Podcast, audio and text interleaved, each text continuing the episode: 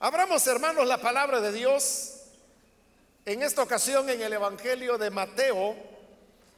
Busquemos el capítulo número 8, donde vamos a leer la Sagrada Escritura.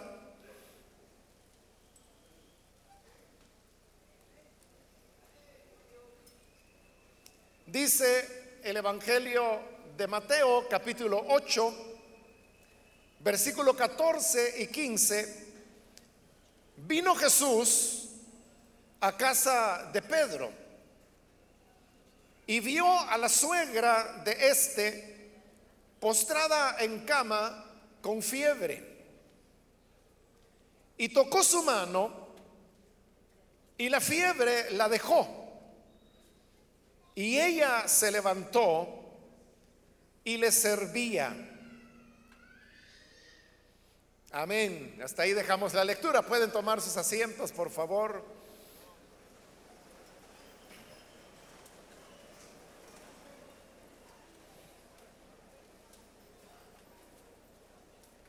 Hermanos, hemos leído este día este relato breve que nos presenta la manera como el Señor Jesús llegó a casa de Pedro la cual, según lo que los evangelios dice, se encontraba en Capernaum y al llegar habría de ser ese como la puerta de entrada para que toda esa noche hubiese una operación incesante del Señor Jesús en donde Él estuvo liberando a los endemoniados y sanando a todos los enfermos que las personas le llevaron esa noche porque sabían que por un lado ellos tenían necesidad de una sanidad y por otro lado Jesús era aquel que tenía el poder y así lo mostraba para liberar a los endemoniados y para sanar a los enfermos. Ahora, este relato de la sanidad de la suegra de Pedro se encuentra en los tres evangelios sinópticos, es decir, que no está en el Evangelio de Juan, pero sí en los otros tres. Pero el relato que hoy acabamos de leer es el más breve de los tres que aparecen en los evangelios. Sin embargo, aunque la sanidad de la suegra de Pedro solamente está narrada en un par de versículos y cortos. Mateo ha hecho un estupendo uso del lenguaje y de las palabras, de tal manera que cada una de ellas nos presenta la realidad de lo que en esa ocasión ocurrió. Comienza el versículo 14 diciéndonos que Jesús vino a casa de Pedro. Recordemos que él era un pescador. El Evangelio de Juan dice que, Pedro y su hermano Andrés, que también era otro de los apóstoles del Señor, dice que eran de Bethsaida. Sin embargo, como le dije hace un momento, esta casa donde Jesús sana a la suegra de Pedro está ubicada en Capernaum. Esto, hermanos, no necesariamente es una contradicción, porque es posible que Pedro y su hermano Andrés hayan sido originarios de Bethsaida, como Juan lo dice, pero que para estas alturas se habían trasladado ya a Capernaum precisamente porque el oficio de ellos era la pesca, entonces buscaban una población que estuviera al lado en ese caso de el lago de Galilea. Otros han pensado que verdaderamente ellos vivían en Bethsaida, pero que cuando el Señor los llamó para que le siguieran, lo hicieron y eso los llevó a moverse de domicilio y ubicarse ahora en Capernaum.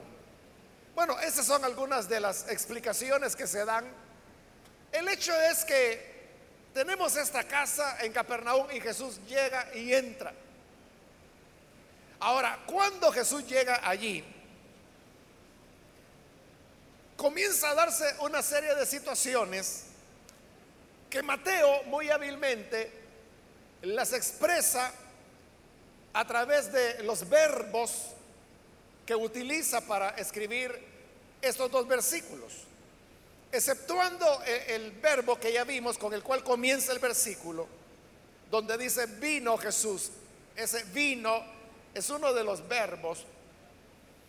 Pero como le digo, ese es un verbo introductorio a, lo que va a ocurrir. Pero ya estando en la casa, encontramos, hermanos, que hay varios verbos. El primero de ellos dice que Jesús vio a la suegra de Pedro. El versículo 5 dice que tocó, y ese sería el segundo verbo. El tercer verbo es cuando dice que la fiebre la dejó. El cuarto verbo es cuando dice que se levantó.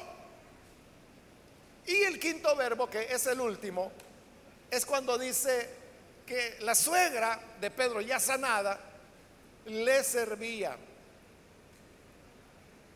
Usted sabe que los verbos en una oración expresan la acción. Y por lo tanto es importante, principalmente en esta narración que como hemos dicho Mateo la sintetiza, el poder centrarnos en estos verbos que están describiendo las acciones de Jesús y que son las que van a presentarnos el panorama de lo que él hizo en esa oportunidad. Como ya le dije, el primer verbo es y vio, el ver. Vio a la suegra de este postrada en cama con fiebre.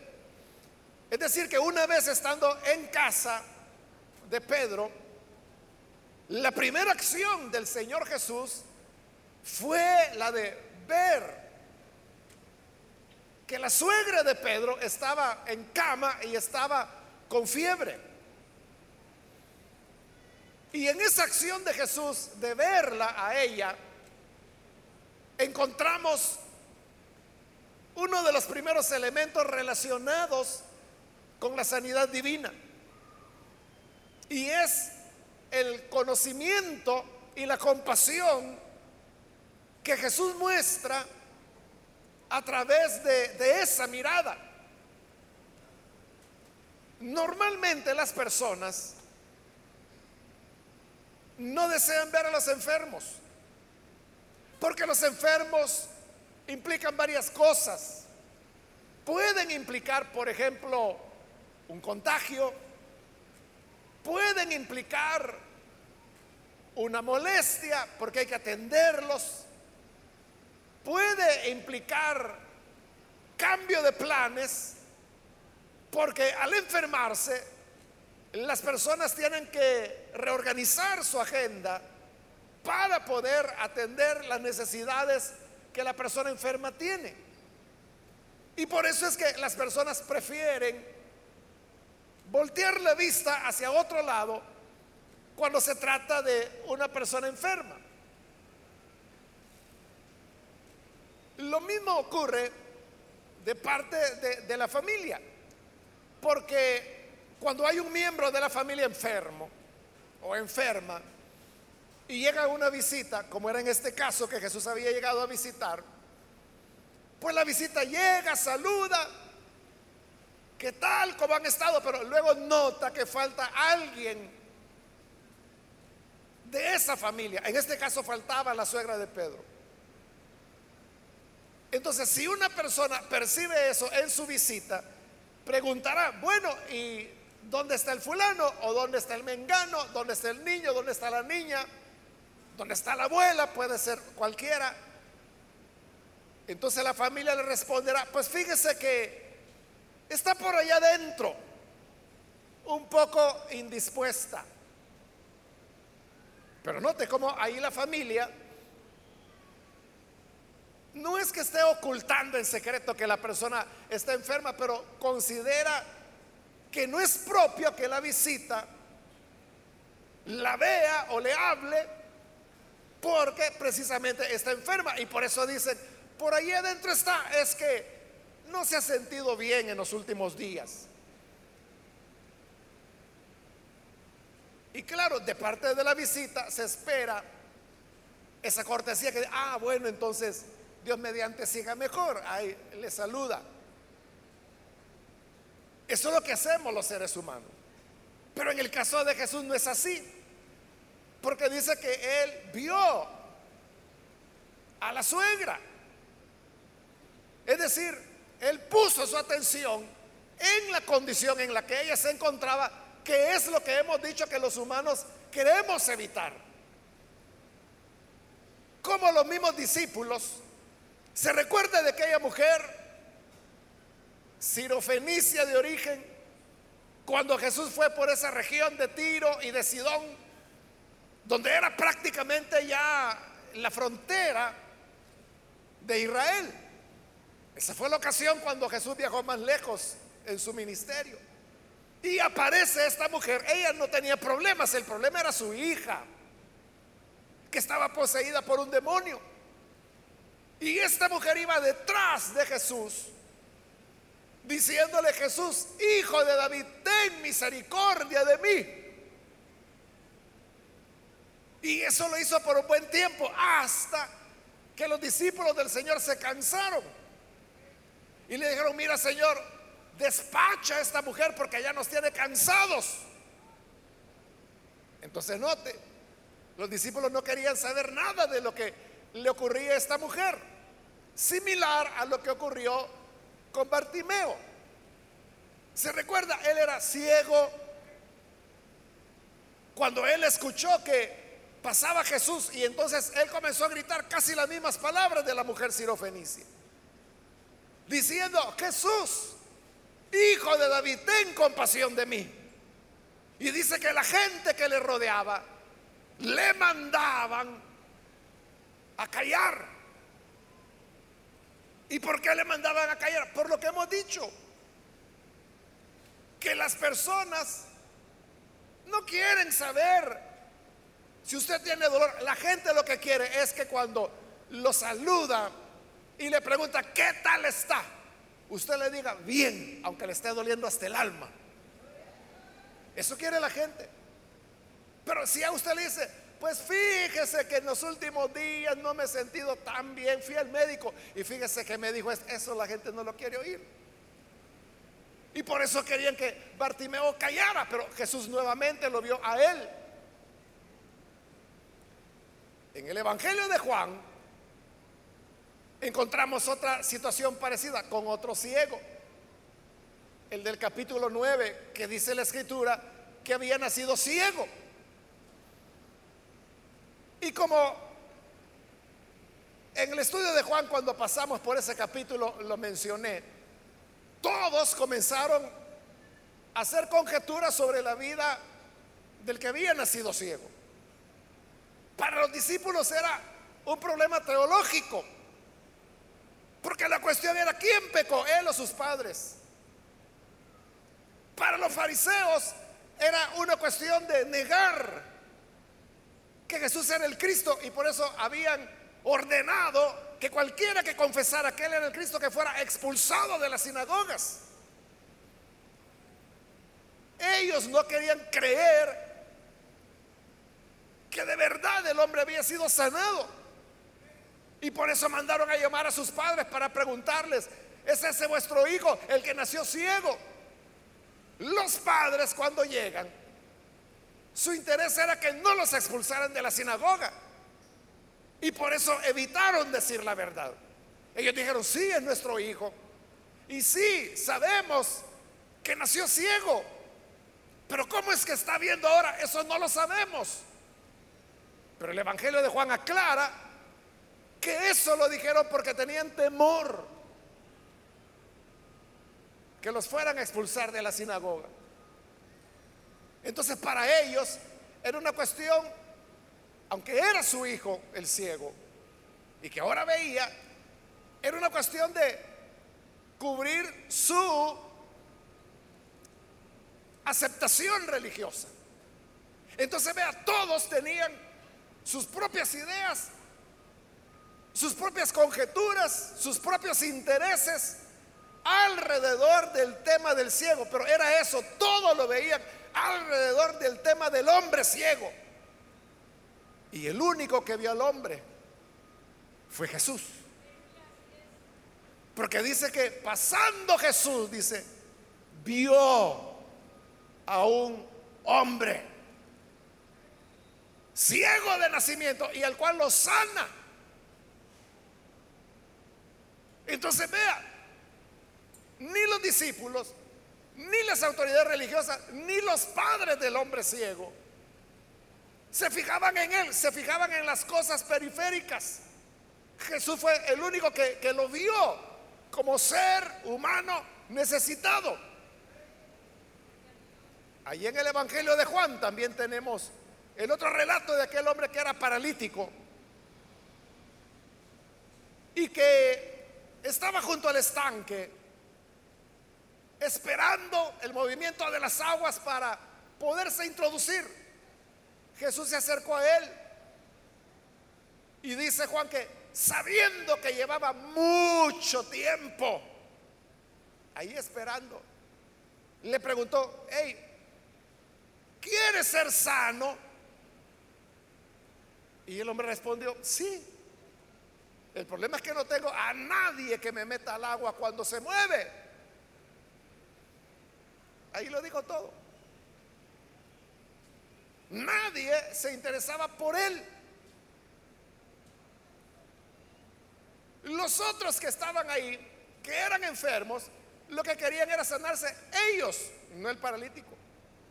Y los que estaban sanos y llegaban ahí por curiosidad, lo que querían ver era como otro se sanaba, pero nadie se interesaba en ayudarlo a él. Por eso el paralítico le dijo a Jesús, no tengo a nadie que me ayude. Pero Jesús lo había visto. Y no solo lo vio, sino que lo sanó. Exactamente lo mismo es lo que hoy está ocurriendo. Entra Jesús a la casa de Pedro y dice, y vio a la suegra con fiebre. Él se fijó en ella. Y ese Cristo que muestra esa compasión por la suegra de Pedro, porque ahí el centro de atención era Jesús. Nadie estaba pensando en la doña que estaba enferma. Toda la mirada estaba en Jesús, pero él sí tenía ojos para verla a ella. Hoy también Jesús está aquí. Y Él ve lo que te ocurre a ti.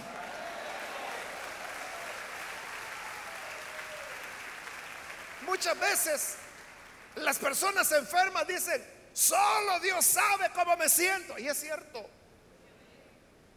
Porque ahí lo ven, bien sentadito, bien bonito bien peinadita. Y usted dice, si supieran lo, que siento en este momento, no aguanto la cabeza, me duelen los ojos, siento el estómago, qué sé yo. Pero la demás gente no se da cuenta, no nos enteramos. Pero Jesús te ve. Esa es la compasión del Señor que dirige su mirada hacia ti. Sabe lo que te ocurre empatiza contigo. Y luego, después que dice que la vio, versículo 15, tocó su mano. Por los mismos evangelios, nosotros sabemos que Jesús no necesariamente necesitaba tocar a las personas para que sean sanas. Antes de ese relato de la sanidad de la suegra de Pedro, tenemos en los versículos inmediatamente anteriores otro relato, que es cuando el Señor sana al siervo del centurión. Este centurión mandó a llamar a Jesús y Jesús ya iba en camino. Pero cuando el centurión se da cuenta que Jesús viene hacia su casa, él dice, pero ¿qué hice? ¿Cómo me atreví a mandarlo a llamar? Y envía otro mensajero que vaya a encontrar a Jesús antes que llegue a su casa. Y el mensajero dice, mira, el hombre, el centurión me manda y dice que él no es digno que entres bajo su techo. Él es un centurión, es decir, era un militar, tenía a 100 hombres bajo su mando. Y él dice que él entiende lo que es la autoridad. Porque él le dice a un soldado, haz esto y lo hace. Y le dice al otro soldado, ve allá y va. Entonces dice que no es necesario que vayas hasta su casa, sino que solamente di la palabra y su hijo será sanado. Jesús se quedó admirado cuando oyó esas palabras y dice que viendo a los que estaban alrededor, les digo, oigan, porque el centurión era romano, era pagano, no era del pueblo de Dios. Entonces el Señor dijo, oigan, ni siquiera en Israel he encontrado tanta fe como la que tiene este hombre. Y dice que desde ese momento el hijo del centurión fue sanado. Hasta el centurión sabía que no era necesario que Jesús llegara para hacer presencia física o tocarlo. Sin embargo, hoy acá, en el versículo 15, se nos dice que Jesús tocó la mano de la suegra de Pedro. No era necesario que él la tocara para sanarla, como hemos dicho. Pero entonces, ¿por qué la tocó? Porque eso, hermanos, es lo que muchos hacemos cuando visitamos a una persona enferma. Ahí está postrada en cama, por la razón que sea. Pero hay algo en nosotros, tal vez no en todos, no, pero habemos varios que esa es nuestra actitud, ¿verdad? Que al ver a la persona enferma, le tocamos en su mano, en su frente, en su hombro. Pero ¿por qué lo hacemos? Porque cuando lo tocamos, estamos con esa acción expresando varias cosas. Queremos expresar afecto, comprensión, es una manera de decirle a la persona, aquí estoy. Pero es también una manera de darle fortaleza, de darle ánimo. Eso es lo que los humanos tratamos de transmitir. Cuando tenemos un gesto de tocar los enfermos, piense ahora todo lo que transmitía el toque de la mano del Señor. Pero es lo que Jesús hizo, tocar la mano de ella. Y con eso le estaba expresando afecto, estar al lado de ella, comprensión, ánimo, cariño. Era no solamente una cuestión fría. Y por eso, hermanos, sabemos que la sanidad divina es el resultado del amor y la compasión de Jesús. Es esa compasión que lo hace a Él ver. Si tú dices, es que nadie sabe cómo me siento, pues si lo dices es cierto, ¿no? Así es. Pero Jesús sí lo sabe. Porque Él te ve. Pero no solo te ve, sino que está contigo, está a tu lado. Y eso es lo que Él trata de expresar con esta acción cuando dice tocó la mano de ella. La sanidad, hermanos, no va a venir porque usted venga de hacer un ayuno de siete días. No ha comido nada desde el sábado pasado. Y usted dice, bueno, hoy sí ya pagué el precio para ser sano. Hermano, ni aunque se le haga un hoyo en el estómago de ayunar, podrá pagar ni siquiera una gota de lo que una sanidad divina representa. Si recibimos la sanidad es por la gran compasión y la gran misericordia que el Señor tiene hacia los necesitados. No se trata entonces, hermanos, de que lo que he hecho, como me siento, he orado, no he orado, he ayunado, no he ayunado es que por eso estoy en vigilia, para que el Señor me sane. No es la vigilia. Aprovechemos la vigilia porque es cuando hay más tiempo para orar por todo aquel que lo desee. Pero es la misericordia de Dios. Si el Señor te ha de sanar esta noche, es por su amor infinito, por su bondad. No hay otra razón. Es simplemente porque Él se muestra compasivo. El versículo 15 continúa, y tocó su mano y la fiebre la dejó. Ese es el otro verbo, dejar. La fiebre la dejó. Es decir, que la fiebre desapareció del cuerpo de la suegra de Pedro.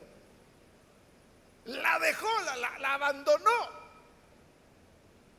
Y el decir la dejó está diciendo que la fiebre es la que agarró maletas y se fue. Y quedó libre. La suegra de Pedro. Note que todos estos verbos que Mateo está utilizando ahí, todos están en el mismo tiempo. Ese se llama el pretérito indefinido, se llama. El pretérito indefinido lo que hace es que describe una acción que ocurrió y quedó terminada en el pasado. Como por ejemplo, miró, miró pero en el pasado. Tocó, Tocó, pero en el pasado. Entonces, hoy la fiebre la dejó. La dejó en el pasado y la dejó y esa acción está completa. Entonces, ¿qué significa eso? Que la fiebre salió y no volvió. Ella fue sanada. Eso es lo que llamamos sanidad.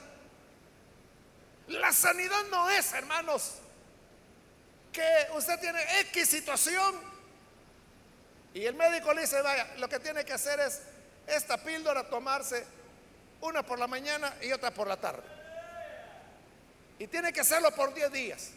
Y usted comienza a tomarla y cuando lleva por el día 7 ya se siente mejor. dice, mire, el Señor me sanó. Sí, fue el Señor, pero ahí es de una manera indirecta porque está utilizando un medio, que en ese caso es el medicamento, el conocimiento del doctor los avances de la ciencia médica. Pero cuando hablamos de sanidad divina, a lo que nos estamos refiriendo es de aquella intervención de Dios totalmente sobrenatural, en donde no media medicamento ninguno y donde tampoco se trata de los procesos naturales que nuestro cuerpo tiene para superar ciertas enfermedades. Dios hizo el cuerpo humano tan maravilloso que hay enfermedades de las cuales el cuerpo se cura solo. Hay enfermedades muy comunes, como la gripes. Y entonces, ¿cuál es la medicina para la gripe? No la hay. La medicina es que se aguante. Y eso va a durar cinco, siete días más o menos. Lo que pasa es que es difícil fijar cuándo fue que nos contagiamos. Las personas creen que el contagio es la primera vez que estornudaron. Y no, cuando usted comienza a tener los síntomas ya tiene varios días de incubación. El virus lo adquirió saber cuándo.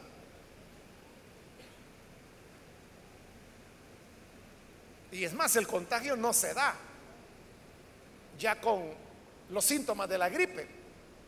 El contagio se da cuando el virus está en incubación, ahí es donde lo transmite.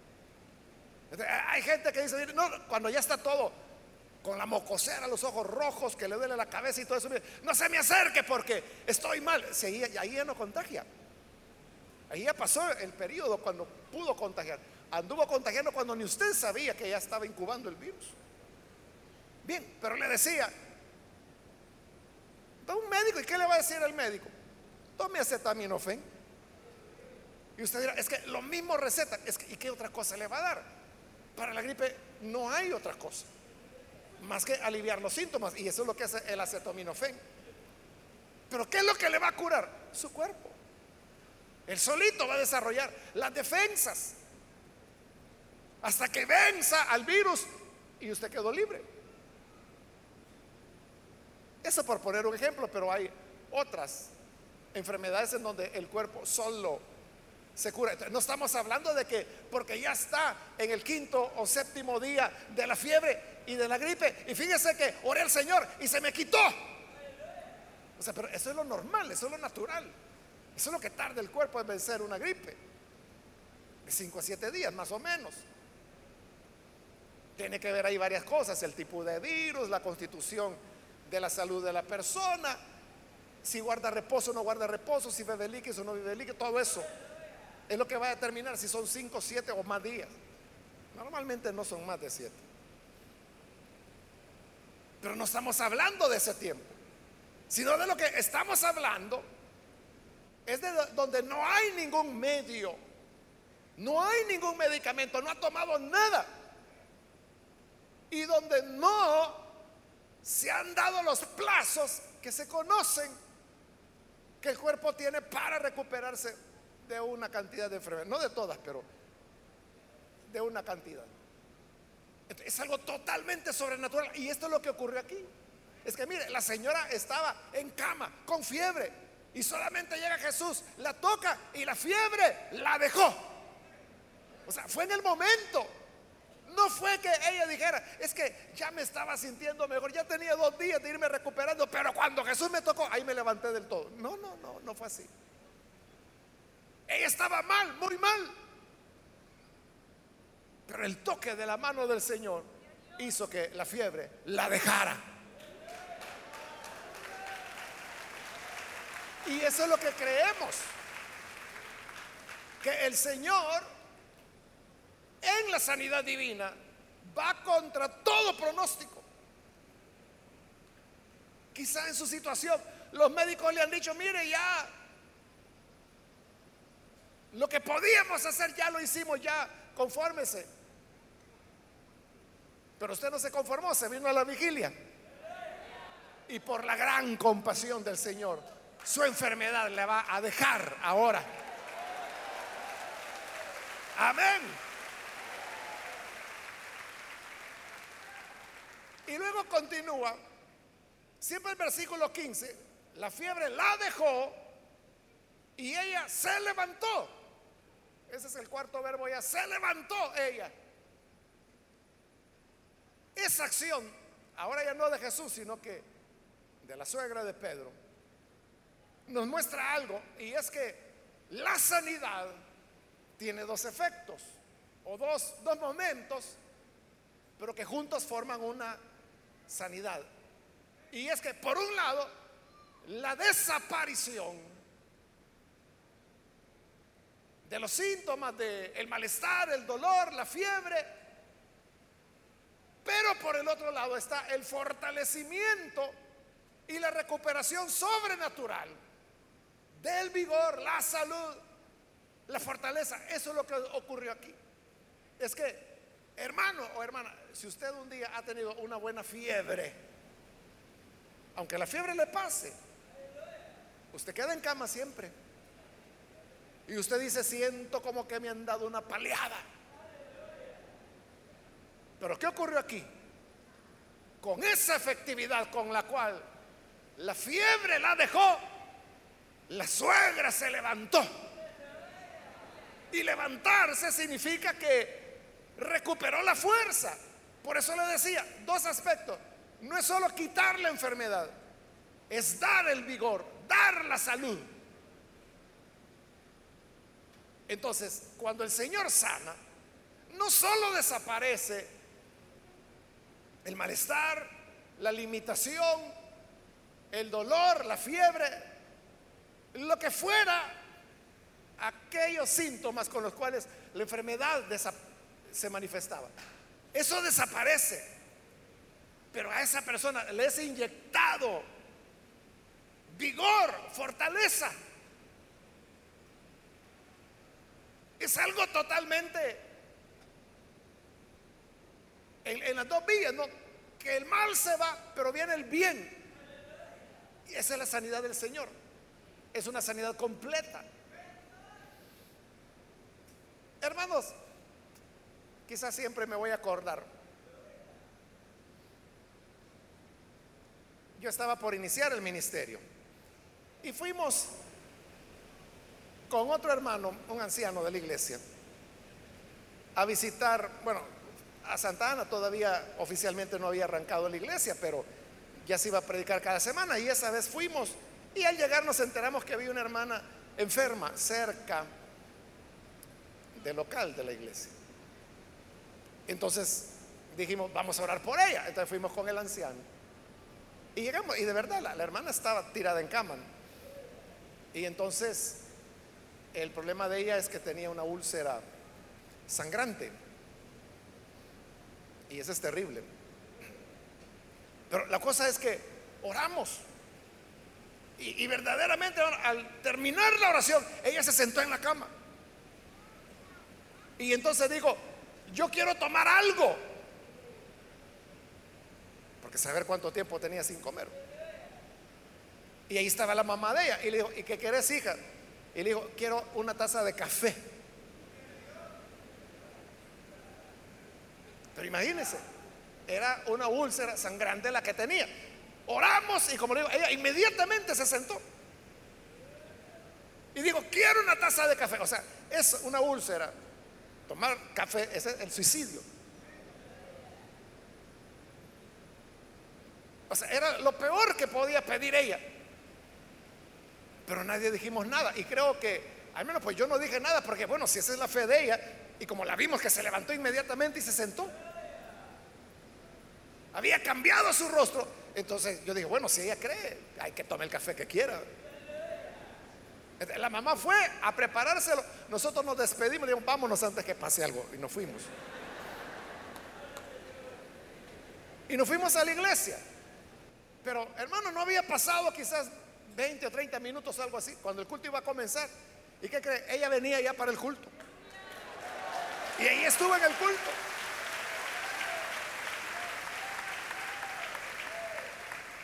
No solamente fue que le desapareció el dolor, que es terrible, el de una úlcera, sobre todo, eh, o sea, una úlcera sangrante es hasta peligrosa. eso requiere una intervención quirúrgica. Pero ella se levanta y toma café y se va al culto. Y ahí estuvo en el culto.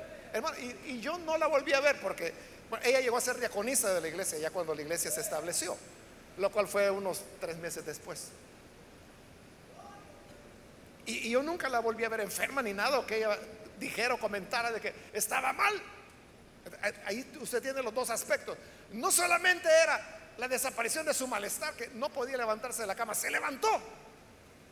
Pero además de eso, el Señor le inyecta salud. De manera que lo que le hacía daño es lo primero que pidió. Y no le hizo daño, fue el culto. A eso me refiero y es lo que vemos en el caso de la suegra de Pedro.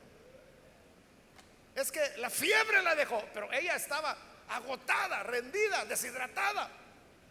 Pero se levantó, lo cual significa que el Señor le dio fuerza, le dio ánimo. Eso es lo que esperamos que el Señor haga hoy. Amén.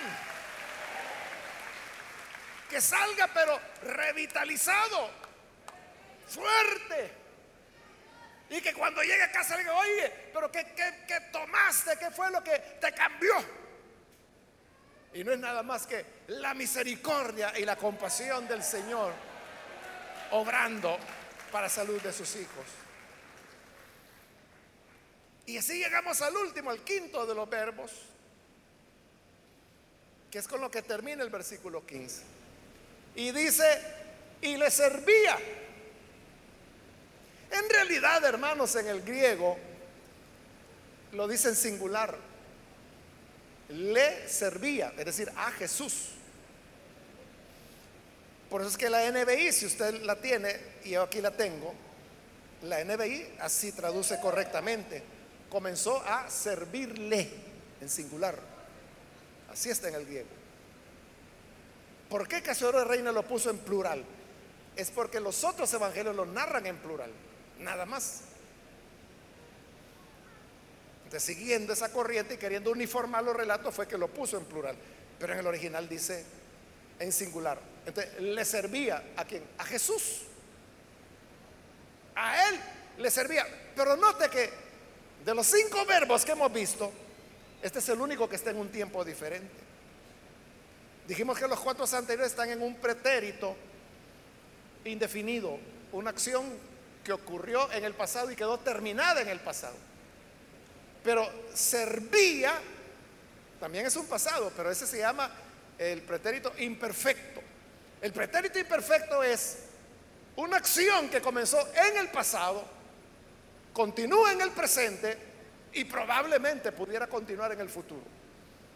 Ese es el pretérito imperfecto, el que está utilizando aquí Mateo. Entonces, es diferente decir, vio, tocó, dejó, se levantó, le servía.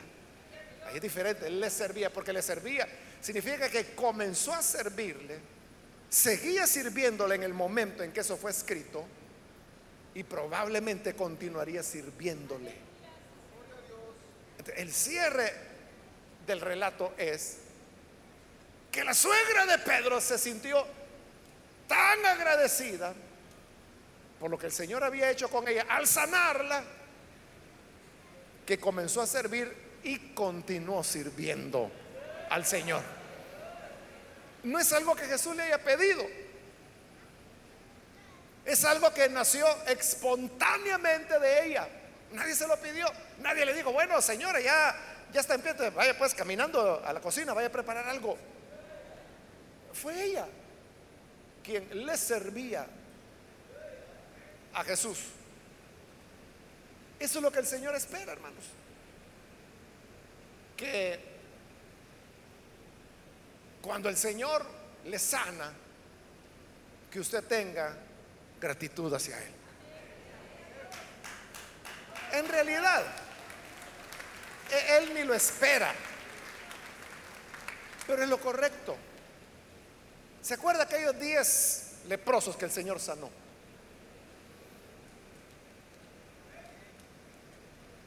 Y de los diez sanados, solo uno regresó. Y para colmo, ni era judío, era un samaritano. Que los judíos los consideraban medio paganos. Fue el único que regresó y le dio las gracias. ¿Y, qué dijo Jesús? Él dijo, eh, hombre, ¿y que no fueron diez los sanados? Y solo este samaritano regresó para dar las gracias.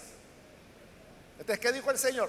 Aquello se lo lleva el diablo ahorita y este queda sano. Eso dijo Jesús. No. Él únicamente le dijo al hombre, vete en paz. Tu fe te ha sanado. Pero también había sanado a los otros, a los ingratos que ni gracias le dieron al Señor. Por eso le digo, él ni espera que usted les dé las gracias. Como ahí no se lo pidió la suegra, pero ella lo hizo. Comenzó a servirle, siguió sirviéndole. Y es lo que nosotros tenemos que hacer. Que agradecidos por lo que Él ha hecho, servirle por lo bueno que Él es. Hace años, hermano, yo oí a un evangelista contar una anécdota que yo creo que es mentira. Pero la anécdota sirve para ilustrar esto. El, el hombre este contaba que había un hombre paralítico y que él había orado por él y que el paralítico se levantó de la silla de ruedas. Entonces él decía que cuando el hombre se levantó de la silla de ruedas, lo primero que hizo fue decir, ahora sí, voy a ir a bailar a todas esas discotecas donde no he ido cuando estaba en la silla de ruedas. Eso es lo que él contaba y le digo, yo no le creo que así sea, pero sí ilustra. Ilustra que, ¿para qué quieres que el Señor te sane?